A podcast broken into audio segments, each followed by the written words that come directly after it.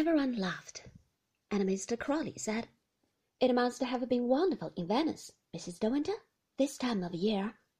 And yes, I said, we had a really wonderful weather. Only one bad day, wasn't it, Maxim?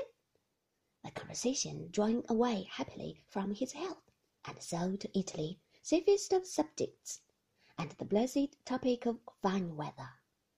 Conversation was easy now, no longer an effort.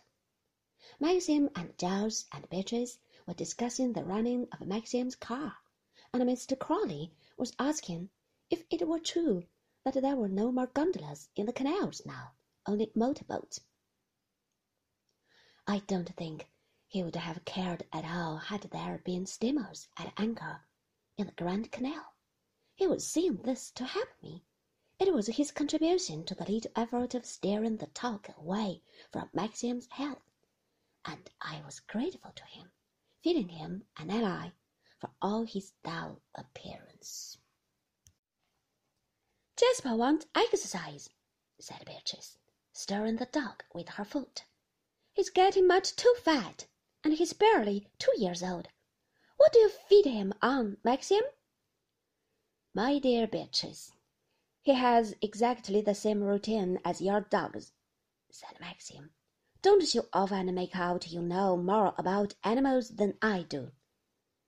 Dear old boy, how can you pretend to know what Jasper has been fed on when you've been away for a couple of months? Don't tell me Frith walks to the lodge gates with him twice a day. This dog hasn't had a run for weeks. I can tell by the condition of his coat. I'd rather he looked colossal than half starved like that half wit dog of yours, said Maxim. Not a very intelligent remark when Lion won two firsts at Cruft's last February, said Beatrice. The atmosphere was becoming rather strained again. I could tell by the narrow lines of Maxim's mouth, and I wondered if brothers and sisters always sparred like this, making it uncomfortable for those who listened. I wished that Frith would come in and announce lunch, or would we be summoned by a booming gong? I did not know what happened at Manderley. How far away from us are you? I asked, sitting down by Beatrice. Did you have to make a very early start? We are fifty miles away, my dear, in the next county, the other side of Chichester. The hunting is so much better with us. You must come over and stay when Maxim can spare you. Giles will mount you. I'm afraid I don't hunt, I confessed. I learned to ride as a child but very feebly, and I don't remember much about it. You must take it up again, she said. You can't possibly live in the country and not ride. You wouldn't know what to do with yourself. Maxim says you paint. That's very nice, of course, but there's no exercise in it, is there? Oh, very well, on a wet day when there's nothing better to do. My dear Beatrice, we're not all such fresh air fiends as you, said Maxim. I wasn't talking to you, old boy. We all know you are perfectly happy sloping about the Manderley Gardens and never breaking out of a slow walk. I'm very fond of walking too, I said swiftly.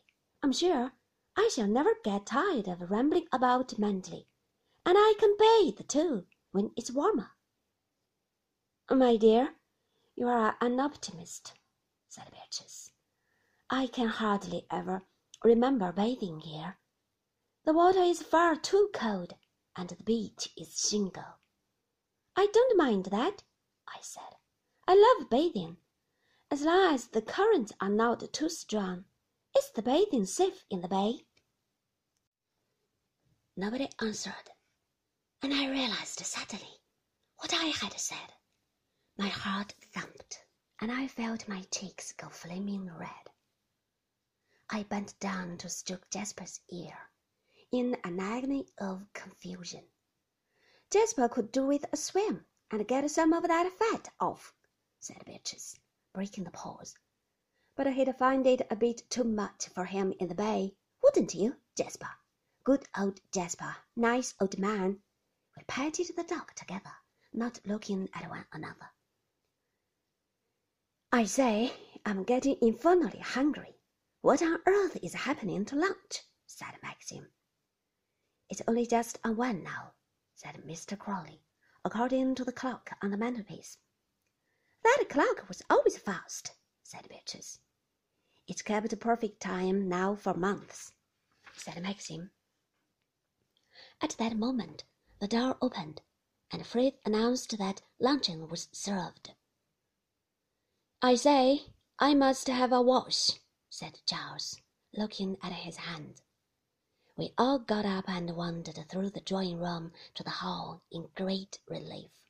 Beatrice and I a little ahead of the men, she taking my arm. Dear old Frith, she said. He always looks exactly the same and makes me feel like a girl again, you know. Don't mind me saying so. But you are even younger than I expected. Maxim told me your age, but you are an absolute child. Tell me, are you very much in love with him? I was not prepared for this question, and she must have seen the surprise in my face, for she laughed lightly and squeezed my arm.